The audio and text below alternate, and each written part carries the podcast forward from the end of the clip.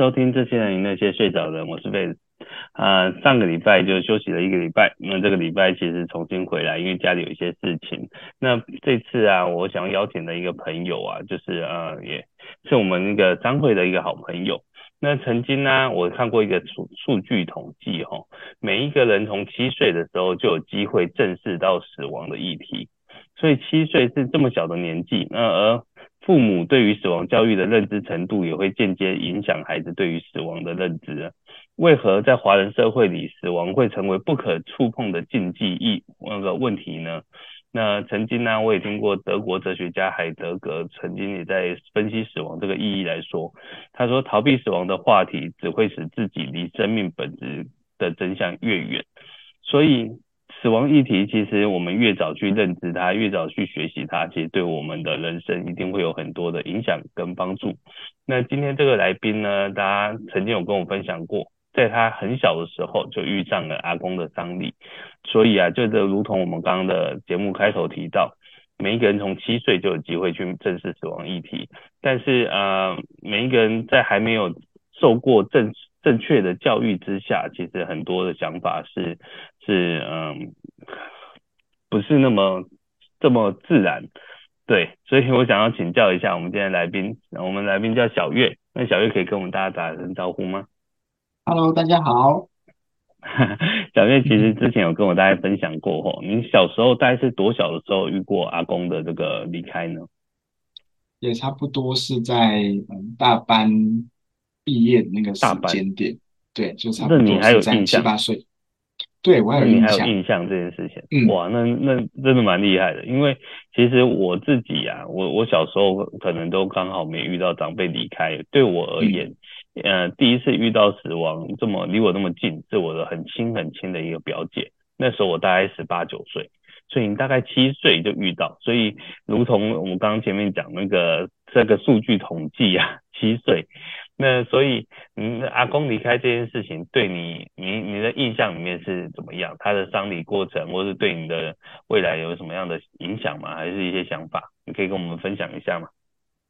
那个时候的记忆其实算很久远，不过我印象也还蛮深刻，所以我觉得数据很准。那个时候就是，呃，阿公还在那种老家那种三合院，那我记得非常的清楚，嗯、就是在嗯、呃，我们有放假的时候啊，就会。爸爸就会跟妈妈带着我去那个老家三合院，然后就会帮他去这个呃换尿布啦，然后因为那时候已经阿公躺在床上不能动哦，已经卧床，我就帮他整理一些，所以我就坐在旁边的这个一个藤椅上，所以其实那段的记忆很很很记忆犹新。那接下来就是呃可能更严重的时候，就是在医院，我医院那段时间的话，我现在记忆还还是在。然后后面就是，嗯，对，那最后面就是，呃，真的不行，就是在音乐宣告，就是哦离开了。那接再来就是在呃就开始进入就是殡殡葬啦，然后就去这个呃守灵啊这段时间的记忆是比较没有，嗯、但是到现在还非常有记忆，就是在三合院的那个时候，那也是我弟，当然那个时候不知道说哦。阿公可能呃之后就不会再看到他在这张床上，我、嗯。哦、是到大概呃国小可能四五年级开始，哎，就发现哦，原来回过头来想一想，哦，原来那个时候是我见到他的最后一次，是一段时间这样，是，所以记忆还蛮深刻，到现在都特别的记忆。对，对，我觉得这个很特别，因为其实很多人对于小时候很像，比如说七八岁而已，那时候幼稚园大班才大概六七岁，其实是很小的，那个记忆其实是很模糊的。拿我来讲好了，其实我完全不记得我，我的幼稚园是怎样，所以我觉得这个，我觉得死亡这件事情有时候会烙印在我们脑海里一件特别的片段。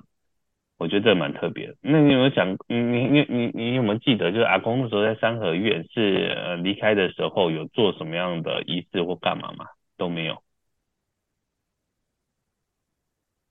我的没有，就是在出殡的那段时间的印象比较少。可是为什么我会那么清楚？就是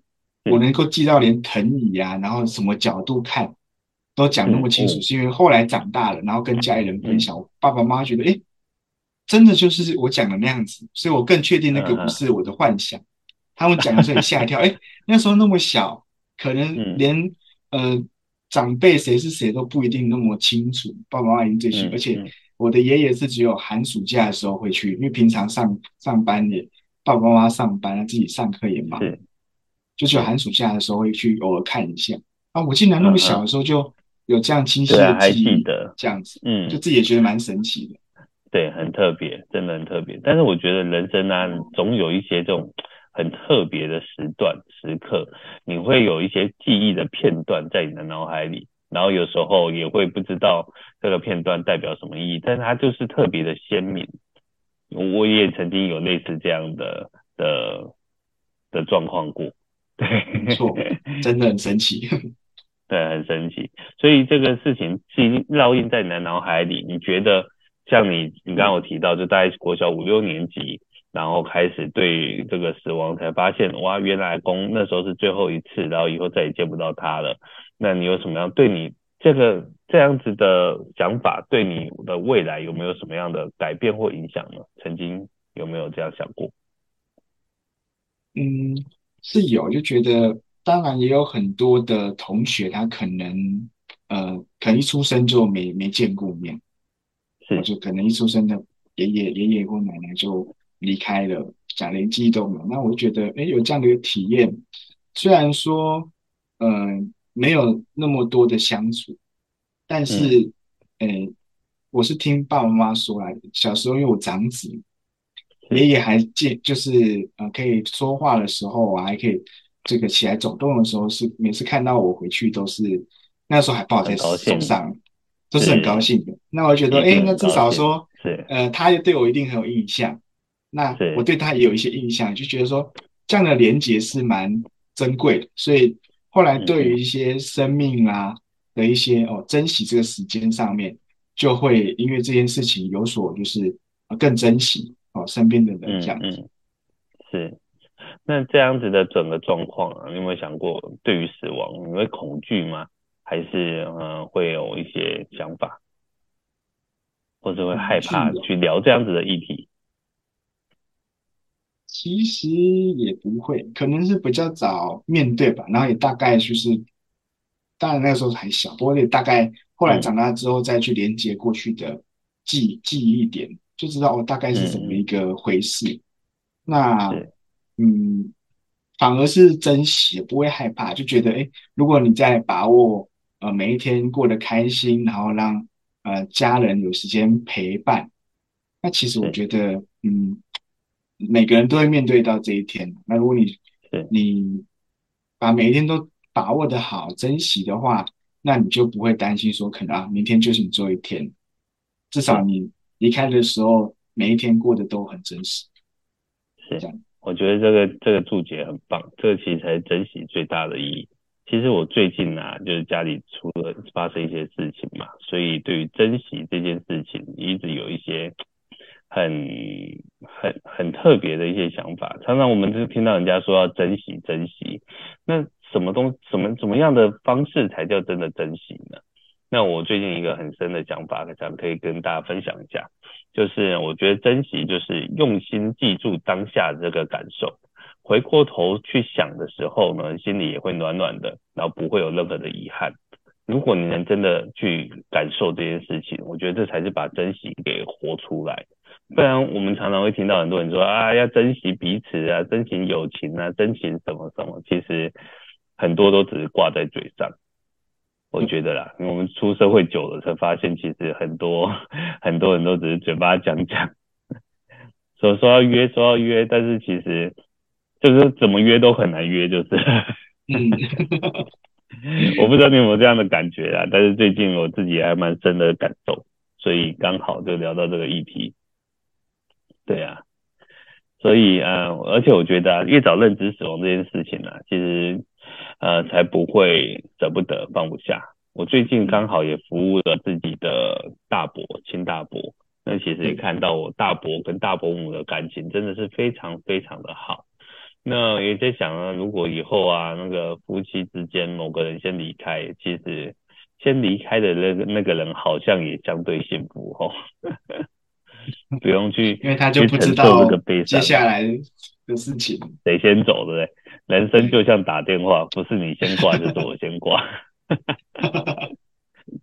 啊，对，我们刚刚聊了那么多啊，其实忘了今天简单介绍一下小月。其实小月她是一个年轻有为的这个家二代接班哦。那我们等一下会分享一下小月她的很棒的一个专业，就是她是一个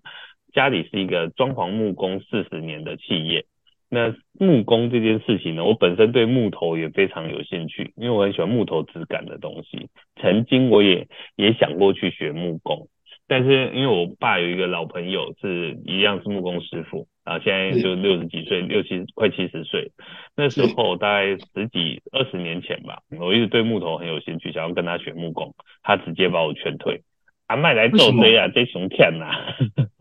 这 个做把熊骗嘛，卖来做堆啦，把我赶走。对，他可能也怕我没办法吃这个苦吧。所以啊，小月他其实小月相对年轻哦，小月还不到三十岁嘛。对。对，不到三十岁，而且愿意来做木工家家里的这个事业，而且小玉本身也是从木工学徒开始，我觉得他是非常优秀，非常棒。那木工有很多的美眉嘎嘎，我们留在我们的第三阶段，可以跟大家来分享一下他的专业的部分。那前面这边就是因为刚好我有问题想跟他聊聊了，所以这个就先卖个关子，我们留在最后。对，这样 OK 吗？好。好，那我们我们继续来聊，就是，嗯、呃，因为曾经呢，嗯、呃，我服务过很多那个家庭啊，就是很多人面对死亡其实是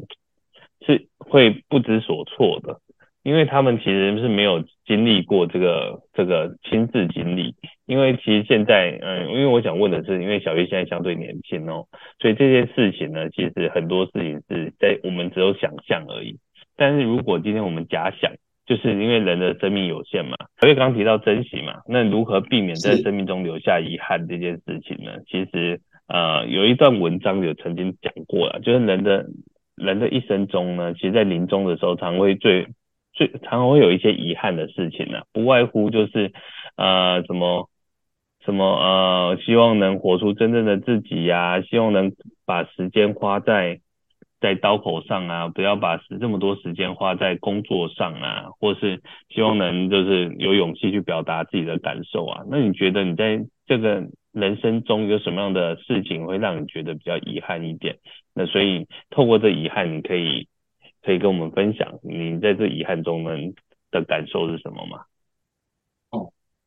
这可能是我第二次体体会到，就是嗯，身边人离开的一个感受。就在我、嗯、呃前年的时候，是我的这个外婆，我就外婆也也是离开了我们这样子。那呃这次的话就，就就就说是长大的事嘛。哦，这个是外阿公自己的爷爷哦，是在就是还不太懂事的时候。时候那这个外婆就是在自己懂事的时候。那外婆她其实也跟我们家住呃蛮近，都在淡水。是那、嗯、那个有时候遇到他的时候，我还记得。那个时候，哎，有在淡水碰到，那他都会呃对我很好，然后会偷塞啊一些零用钱给我啦，然后 关心我呀。因为那个时候就是哎也是课业蛮忙的，然后呃能够虽然住得很近，但是真的能够好好去相处的时间的话，其实就呃比较多的时间就是呃阿姨们或者是回娘家的时候啊，才有这样子去做交流。是真的到嗯，前年他离开的时候，就那他其实也是不小，那个时候就已经失智，然后是不小心从楼对，不小心从楼下跌下来，然后就挂急诊。那那个时候就是每天陪着妈妈去，然后就开始回忆说哇，那之前其实我们有很多时间都可以去陪他，哦也很近哦，大概去大概就是骑车个。五分钟到十分钟这样子，嗯，那真的人在离开的时候，妈妈自己也觉得哦，在忙着照顾我们啦，忙着自己的工作，疏忽了对他的关心这样子。那那个时候是我第一次觉得说很遗憾，就是呃，因为外婆也对我很好，虽然我是外外孙嘛，但他碰到面的时候也都是很亲切，然后外婆也是很很很疼爱你，很有爱心，对，而且他有爱很有爱心的人，就会就是呃放放假都会去做义工，然后自己坐很远的公车哦，然后去人家庙里面做义工这样子，然后遇到我的时候就会偷塞零用钱呐、啊，然后问我好不好啊，然后叫我不要跟妈妈说啊，这样我都记忆犹新。可是我对他好像就觉得。哎，因为都习惯了，所以觉得是应该哦，那真的等他哎，突然之间这个爱疼爱我的外婆突然离开了，然后她已经没有办法再就是对我开始慰问的时候的时候，就觉得说，对，那时候是真的是蛮难过的。那嗯，那时候的的陪伴就是每天嗯载着妈妈去医院，那医生其实也有跟我们讲，就是嗯。这个时间可能就就这几天了，这样子。那那那个礼拜就是，嗯，每天每天都去。那那时候我也有工作嘛，啊，就是那时候已经当师傅，木工师傅了。就呃，下班回家赶快吃吃饭，洗个澡，然后就六七点再带妈妈去医院看探望外婆，那就陪她走完人生的最后几天。那其实，嗯，当然那个时候非常难过。那也是跟妈妈去，因为阿姨们也也其实都在，那就是看到一群女 女生在在流泪，在哭啊，那那时候就也也也就剩下呃舅舅跟我这个小男生这样，嗯，就是嗯，尽量去安慰吧，就至少就是相信他在另外一个世界去当了一个天使，但是真的遗憾就是没有去。把握之前可以多陪伴的时间，那就是我觉我蛮遗憾的。第二次就是遇到这个死亡的面对问题的一个遗憾。是，其实这也是我们的节目的名称啊。就像我觉得外婆只是睡着了，但是她用生命在教我们呢，真的去珍惜这件事情。难怪小月刚能跟我们分享说珍惜这个道理里面，我相信外婆啊，她只是换个方式活在我们的心里。然后前阵子有看一部电影嘛，还是就是是贴到在天上当星星守护我们了，所以外婆她其实并没有消失，而且她还换了方式持续爱我们。对，那谢谢小月刚刚跟我们分享这么温馨的故事吼，那我们呢还有一些故事，我们留在第二阶段。那我们这个这个阶段就大概先到这边，我们待会回来，拜拜。好，拜拜。按按错。好，欢迎回来，这些人与那些睡着的人。那我们这一阶段呢，其实小月刚呃有提到他非常年轻嘛，呃年轻就是要尽情的挥洒，所以很多的年轻人啊，都往往忽略掉时间其实是有限这件事情。所以呃生命无常，那、这个是大家都常常挂在嘴边的，但是其实并没有为无常做什么准备或是做什么改变。那我们假设一个问题哦，如果今天呢、你知道生命的长度？你会如何去安排你剩下的时间？那、呃、例如，比如说，呃，因为疾病这件事情是没有人会知道的。如果今天呢，你只剩一个月的生命的话，你你平常工作那么忙碌，那你会想要怎么去安排你剩下这一个月的时间？有没有想过这样的事情呢？如果今天真的剩下一个月，那我还能够走动的话，嗯、我应该会把家里值钱的东西全部卖掉。然后带我家去环游世界一个月，就好好的度过每一天。哦、对，因为真的我自己还没出过国，然后啊，真的这点都太忙。对，所以我很我很对。其实我一直很向往可以好好休息，嗯、然后去好好的呃玩一下。那如果度假一下，呃嗯、对，度假个两三天，好像也没有办法去真的了解当地的一些风情跟文化。因为我我是不只想去玩，我想知道那个国家的一些文化跟特色。所以说，如果真的，嗯，对，如果真的剩下一个月的话，我连继承家业的事情都不用想，那我就 让我跟最爱的人度过每一天，就是我最想做的事情。好棒，这样子，其实对对对，我觉得这个很棒的。对，那如果啊，今天呢，呃，因为你还相对年轻哦，这个问题其实有点奇怪，就是呃，如果能回到你十年前，你会想要告诉你十年前的自己什么样的？一些对于死亡的观念或想法，比如说十年前你可能还在读书，那在读书的过程，年轻人，我我我觉得很正常，不会去思考到就是无生命无常这件事情。反正年轻就是玩嘛，谁谁年轻才去想这些事情，想这些事情都已经是 是那种师傅等级了。对，所以你会想要告诉你十年前的自己，那会告诉想要告诉他什么事情吗？会有人想过这样的事情？问题？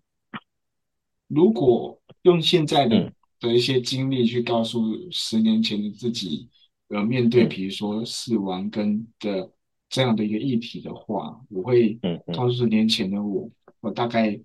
就是呃十八十九岁的时候的我，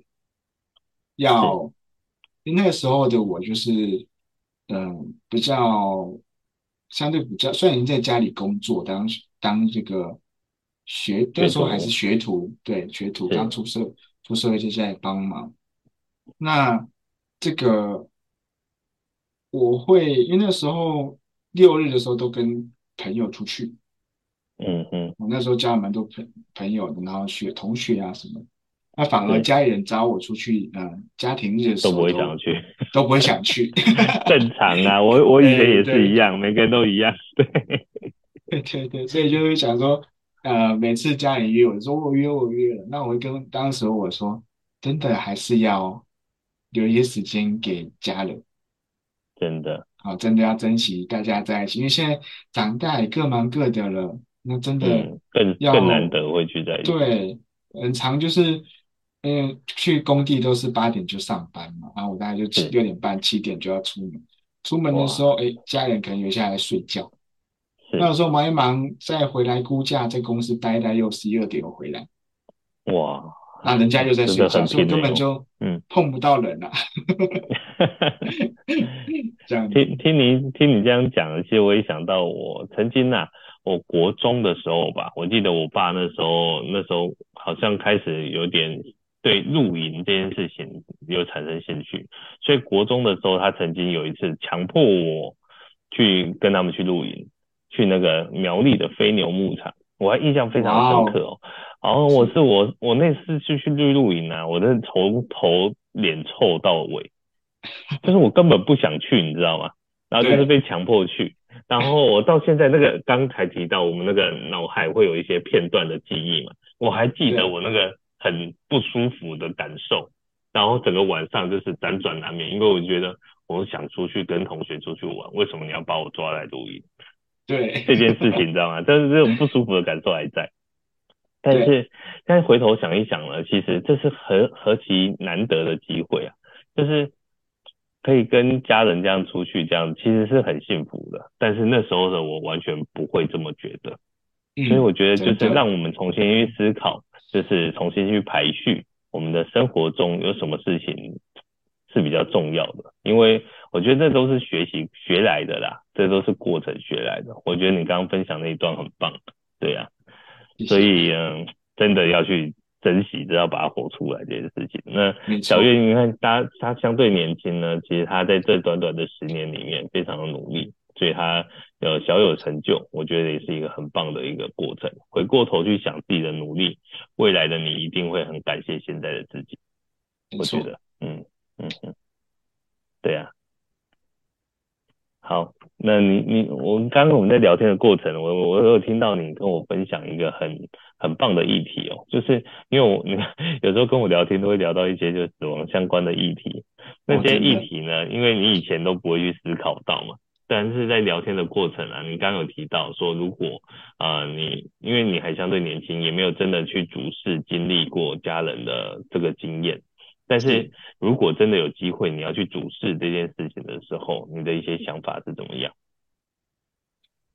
我也是真的，因为我们家里比较传统，那也就是老家也在三芝，就是那种呃村子的这种啊，通常都是做那种古老的，在自己家门口做的这种哦，就那真的是认识大北啊，就是那种对大北啊那种，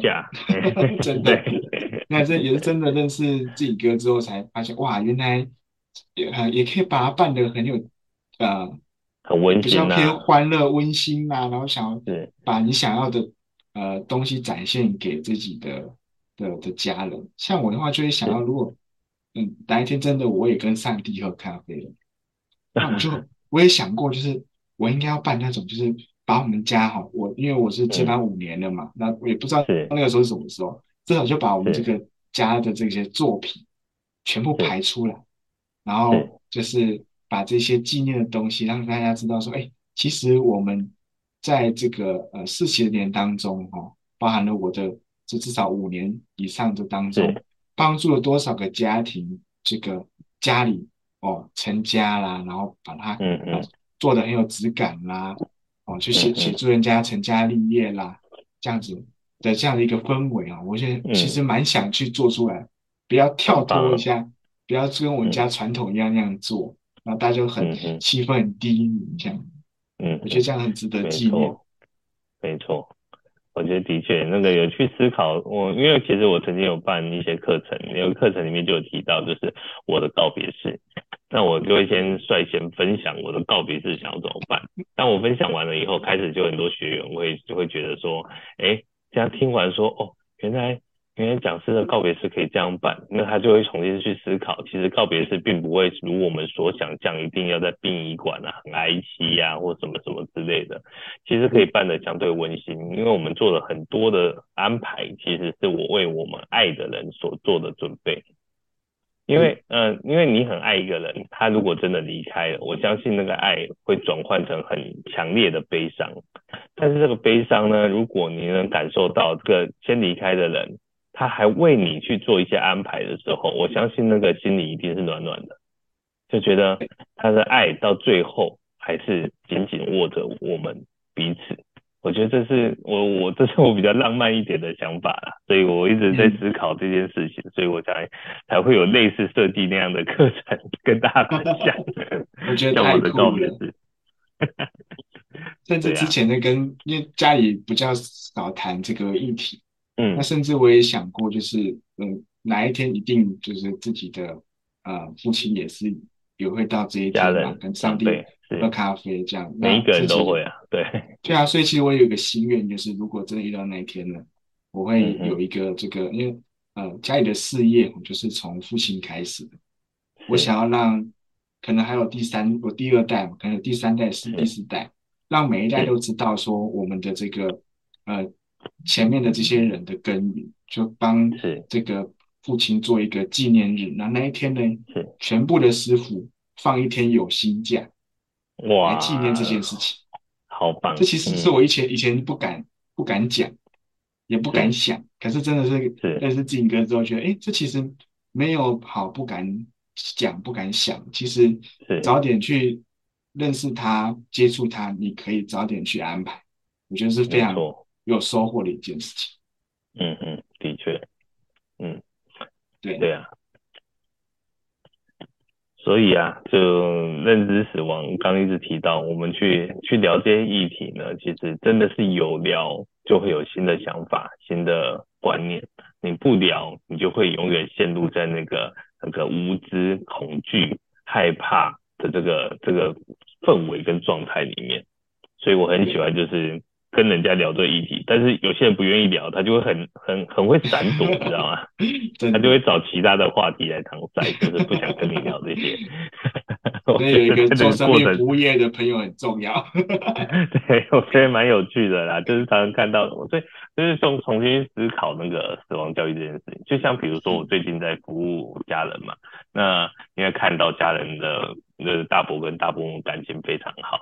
然后再帮大伯选未来要住的那个来世来世豪宅的时候，然后就想说他们感情那么好，他们一定会想要放一起，所以那时候我就大概跟我的堂弟大概就提一下说，哎，那那要不要顺便帮伯母也规划在大伯旁边之类的，做一个夫妻位的安排。但是那时候我们去看位置，带带伯母带家人去看位置的时候啊，就很深刻能感受到伯母对于这件事情是完全没有去想象，也不想去做安排的。嗯、那我也尊重尊重啊，尊重就是这个本来就是每个人的想法嘛，只是一直觉得说，如果啊，因为我曾经服务过案子，就是如果他呃有些安排起来很好，因为。你你旁边的位置，人家买走你就没办法住啊，你不可能把人家赶走啊。所以那种夫妻位的安排，我觉得预先规划起来也也是一件好事啊。就不会说什么到时候因为谁先走谁知道。那我遇过最快的就是，嗯、呃，阿公走三个月后阿妈，阿妈走三个月后阿公走，其实让家让家人真的悲超级悲伤的，就是觉得真的连续走了两个家里的长辈，哇，这件事情真的很难接受。嗯、那这三个月就有可能哎，他们可以摆在一起，但是如果是三年五年呢？你你能保证你 你的塔位旁边那个位置一直在等你吗？所以这很难的。真的，有些遇到这些事情，你要先处理心情，还要再处理事情，其实是很蜡烛两头烧的。如果能够先把事情处理好，那你就只有先把自己的情绪稳定下来这件事情。是，所以我们的角色很尴尬。我们当我们提出这些议题的时候啊，有时候还会被误解啊，说我们好像只是想要卖你东西或干嘛，但是。但是我们只是因为在这个行业看看多了，然后做久了，然后会觉得有些事情真的会很想要跟家属家属们去提这些。其实我们卖不卖，我我真的觉得不是最重要，而是能帮他去去圆满很多事情。所以所以我的我我常常服务的过程里面，家属很两极化，就是信任我的就是完全信任的，我就不用去做这样这样层面的担心。但是在跟你位置不熟的时候，他可能前面的戒心就很重，他觉得啊，你就是业务，你就是要来卖东西或干嘛。对，有时候就觉得在这个行业有时候都无力感是在这里啦。对啊，也不是三条线，这这我觉得很正常啦，就是这这一个过程。所以这十来年就有很很很有成就感的地方，但也有很多挫折的地方。就是有时候也许会被误解，但是误解，然后就练练久了嘛，练久了就会比较 比较觉得没差了，反正这个就随缘呐，啊，就当佛家讲的佛子度有缘人嘛，对，我们不是佛啦，只是就觉得觉得就就随缘吧，反正这个每个人人生在做很多决定的时候，其实都是都是需要。我觉得，我觉得那种《快思慢想》这本书就很有趣，就是让我们学习去思考，让它变成一种快速的直直觉性的东西。那这我这也是我不断的砥砺自己跟训练自己的地方了。所以我我才说，为什么我在聊很很喜欢跟人家聊死亡议题这件事情。但是聊完，我相信大家都有一些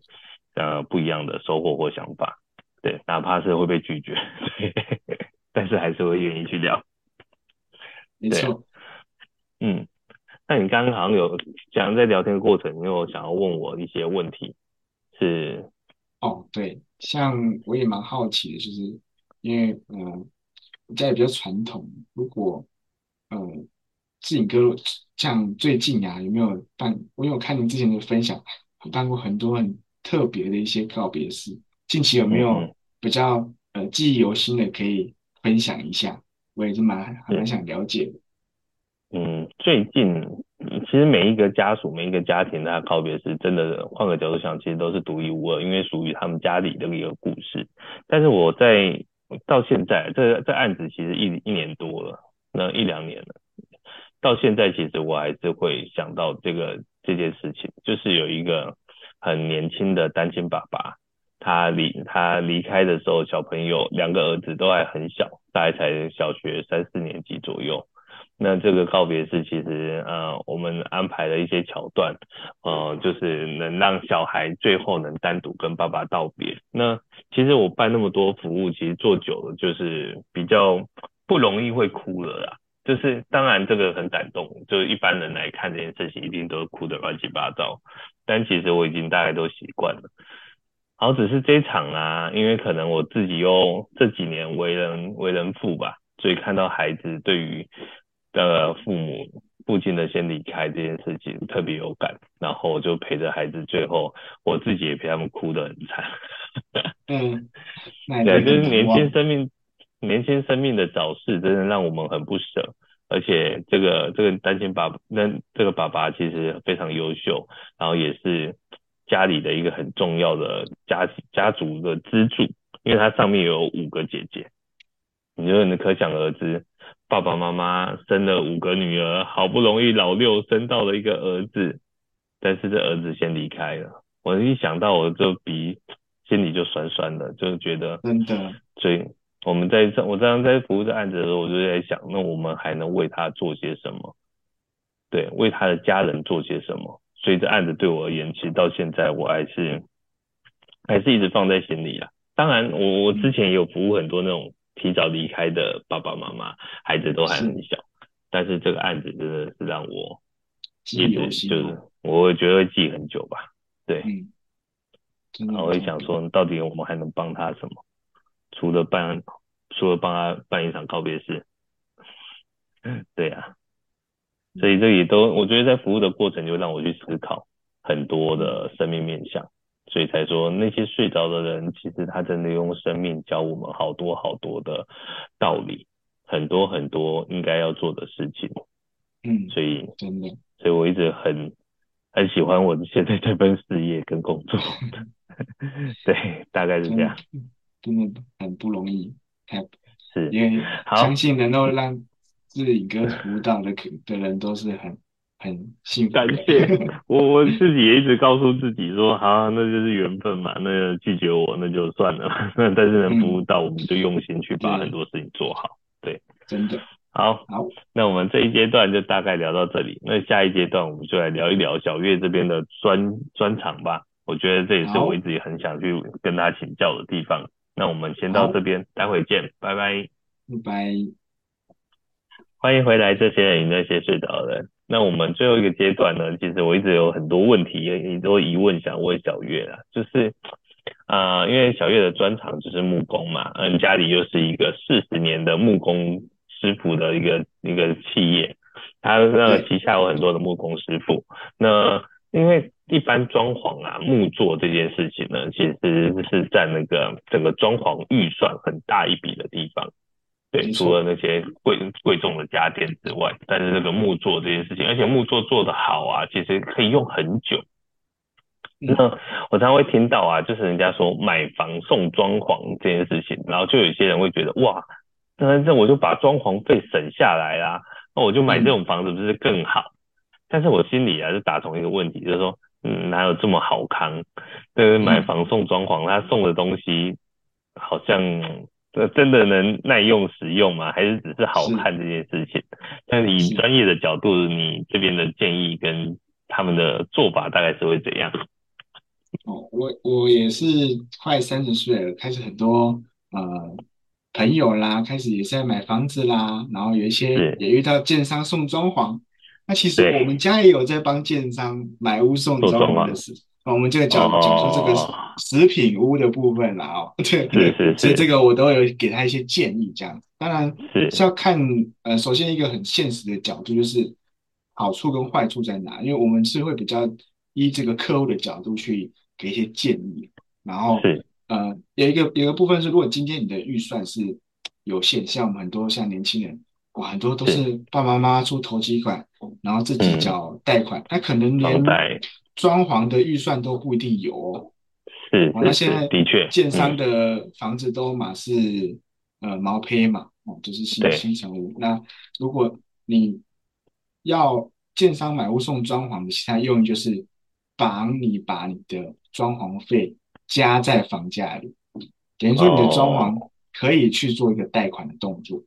啊。那当然，建商的部分就是它的量比较大，就可以跟我们这些厂商去呃协调，去帮客户省下一部分的钱。那其实中间很重要的一个部分就是呃材料的选择上面，因为现在的这个呃工料都贵。那建议说，如果您有认识的这个呃相关的这些行业的，可以呃跟建商拿一下料单。好，当然他们可以去拿，嗯，对，会给我们吗？对对，他你跟他要，他是可以给你的。哦，是，嗯，对对对，但他不会把报价给你，但单位 不会把成本给你，对对对，通常他会 用什么料我跟你讲，对对，把那边删掉，然后给你看一下那些材质，这样子，哦，那你就可以找，比如像找我，我朋友就找我看一下，哎，这个材料这样子会不会太太廉价啦？什么样？是，会不会很用很久就坏掉啦？这样子，那如果哎这个材料也是 OK 的，哦，那我会建议说，那其实以这个。小资预算有限的，买有现成装潢的其实不错，你可以降低你的自备，哦、但是你的月付款就会比较高，因为你已经把装潢的费用摊提在你的购物的贷款里面。嗯嗯，没错，嗯，对对。那如果你本来就有装潢预算的，那 OK，那我建议你就去跟建商讲说，那你可以可能有一些建商会送你，比如说呃现在比较流行的知名的一些卫浴品牌，你都可以先退掉，然后把这些钱折回来，然后放在你的装潢的这些呃预算里面。嗯，对，这样子的好处是你可以把它规划成你想要的样子。但建商送你的那个装潢就是固定的，嗯、你只能去配合他这样。嗯哼，那喜不喜欢就见仁见智了。是，对。那如果你自己有装潢预算的人，那我就建议就说，哎，你就可以，嗯、呃，不用去买买屋送装潢的，你可以把这些呃钱拿来把它变成你想要的样子。嗯，就是我给一些身边朋友的建议，这样跟你分享。OK，那那除了这个之外呢，像我们刚刚有提到，就是木工呢是整个装修里面一个很大笔的费用。那为什么木工会这么贵呢？它的原因在哪里？OK，一方面有两个两个部分哦，就是是呃最最大家有感有感的就是最近的这个呃工跟料的成本在上升，一方一方面这个呃我们的这个通膨也有关系。嗯因为我们现在的这个木材都是从国外进口的，嗯哼，对，那那些都是树要长成一棵大树，至少就是二三十年。很久。那现在以这个人口已经涨了好几倍，然后甚至这些开发商又在开发，然后垦伐啊，这样子加上工通膨的影响，已经嗯比之前翻了至少这两年就已经大部分的成本就涨了二十趴了。是。对，然后师傅也难找。以前吼，嗯，我们师傅一天的钱工钱大概是三千块，我、哦、大概有十几年没有涨喽。都在这对两三年前开始涨，涨成三千三、三千五。那现在可能三千五还不一定找得到人，因为没有人做。嗯、对，就是工涨，料也涨，然后你现在做的是嗯，对，所以从整个成本就整个拉提上来，提升，嗯，这样子。了解，哦，原来是这样子。不然每次在装修的时候，那个木工其实那个只要做个什么东西，那个预预算其实就会暴增。但是这也合理啦，因为木工其实是走走技术类的嘛。对。对。但换个角度想，所以现在很多人选择那种系统柜啊，那系统选择这样系统柜的方式真的好吗？它用的材料耐用度啊，各方面是真的，我们可以去做这样的选择吗？OK。现在其实现在系统柜也不像以前的观念，可能哦比较容易坏掉，因为现在系统柜很多里面都是用呃真实的木材做的，那它的选择性上也变很多咯。有时候的系统柜做起来，呃已经快要比一个木工做的贵了哦。所以它其实现在的这个科技啊，跟这些材料学上已经越来越来越发展越来越好。那为什么还是呃手工木作跟这个系统柜的差别？其实最大的差别是。手工木作比较会有一些曲线是可以用现场加工做的，嗯、那像系统柜的部分是做不出来那个感觉的。嗯，对。那当然，系统柜的优势就是它的呃组装是在工厂里面组装完的，现场里面去装好，好跟我们在、嗯、呃手工的部分是从现场去裁切，从板子开始做。那边的耗材跟现场的污染是有差的，所以 呃在选择性上面的话，我还是会建议说，还是会呃比较偏向说，你有没有急着想要赶快入住，跟你的预算有没有到？如果预算没有到，那其实你也有你也有呃可能会住个三五年，那我们可以建议你就是那就是用比较好的系统柜。啊哈，那如果你是要租给别人，那我们就可以只用一般的系统柜，因为可能租了人一两年之后，在转租的时候又要换了啦，那可能比较不会珍惜你的啦。那我们会比较建议客户去做。那比较有质感的话，天花板就一定还是会用木工去做，嗯哼，比较有有这个设计感。设计感，嗯，对。虽然我们是做装潢木工啦，但是不会全部都希望说哦做我们的，因为有时候搭配起来客人喜欢了。再做出口碑，再介绍给我们，这才是我们想要的。这样是是是，所以其实还是可以做很多的变化。然后我们也常常听到啊，就是木头嘛，所以就有那种甲醛，它用用的一些漆啊或什么之类。所以那个甲醛的部分，那那在木工这边，你们有做什么样的的怎么讲除甲醛吗？还是什么之类？因为这个部分，这我比较好奇的地方。嗯，现在这些所谓的绿装修跟啊、呃、甲醛的概念越来越多人用，因为其实是因为哦，现在因为环境的变化，这些虫子，尤其是东南亚这些的木材，它们这个虫子的抗药性越来越高了。好像我们曾经有进化，对，有曾经有遇过我们这个啊进料的厂商啊，他在这个东南亚有有厂，他就跟我们分享，就是现在就是下药就越来越重，嗯，越重，所以就是呃你的药剂放越多，所以大家开始会重视说哦这个健康的观念，所以没错，像我们在做的话，呃基本上就是 F 三就符合我们这个一般的这个呃甲醛的含量。都这样一个规规定的范围这样，那当然呃在定完之后，会再做一个除甲醛的动作，降低对身体的一个一个伤害。所以嗯嗯，对，所以现在都会越来越多人重视这一块。那不过我们在家里做的话，就是，但是也不能完全无甲醛，因为无甲醛代表虫子容易来吃你的木头，那有了嘞，又会对身体有伤，所以我们就是尽量。含量在可以能接受范围内，能接受的范围内这样子，哦，所以也是跟大环境有一些影响。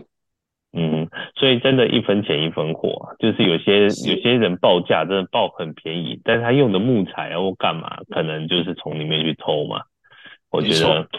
我觉得这个真的是要选择有良心的装装修木工的那个师傅跟公司，我觉得非常重要。那这部分的话，你有什么样的建议可以给我们的听众？就是如果他想要装修，他有什么样的指标可以去参考的呢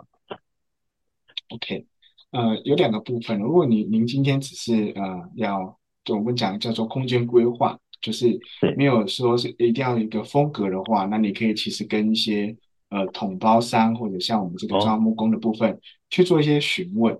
那因为我们对材料相对来说也是。常常在接触哦，你可以跟他呃询问一下这些材料的一些呃特质跟影响。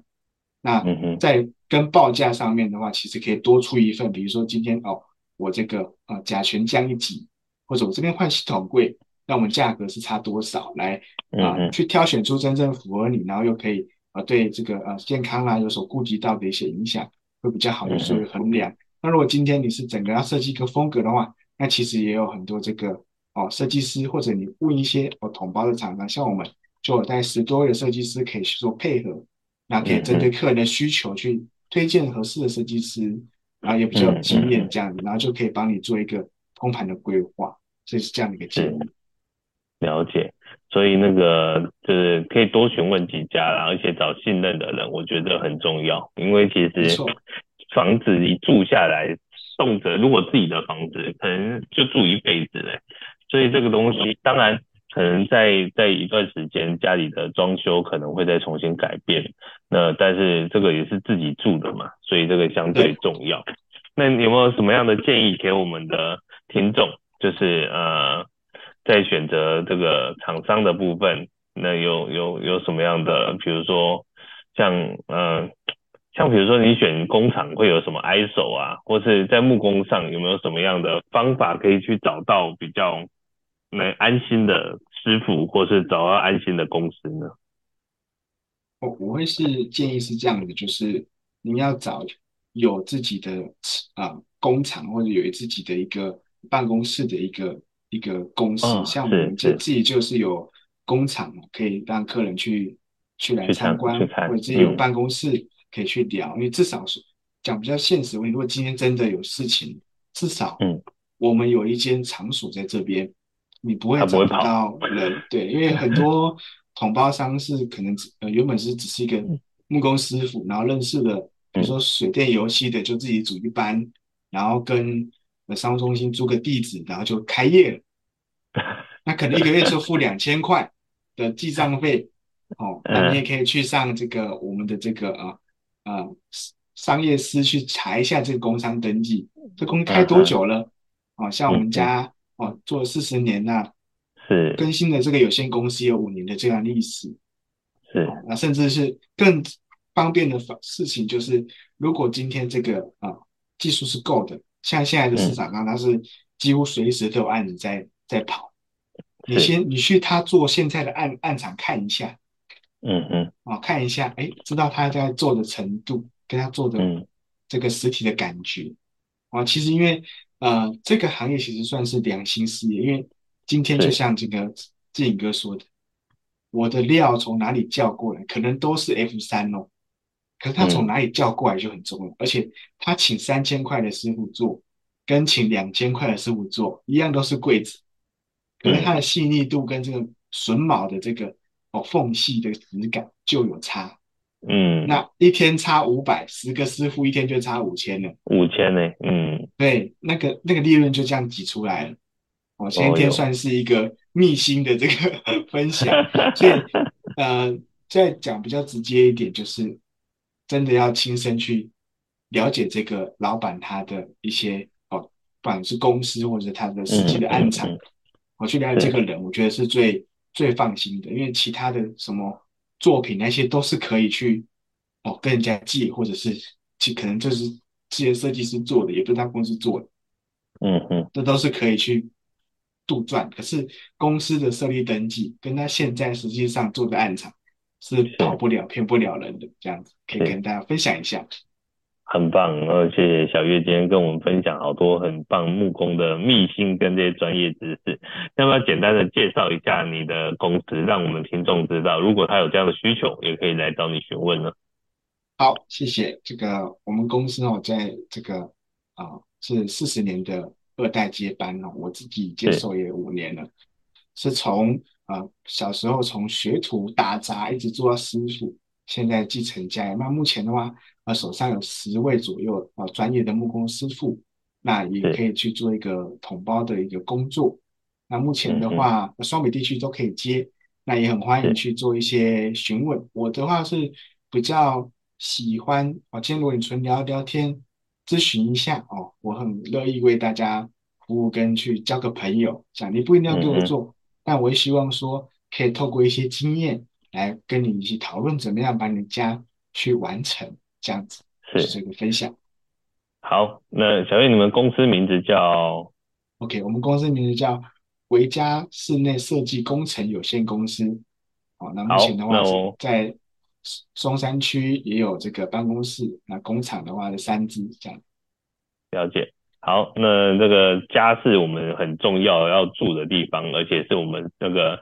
呃休息的地方，所以那个要要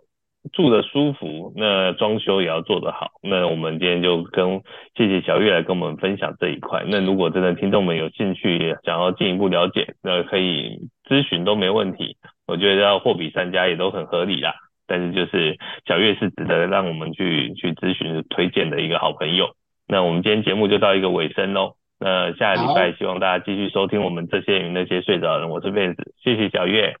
好，谢谢志颖哥，谢谢大家。OK，好，拜拜。拜。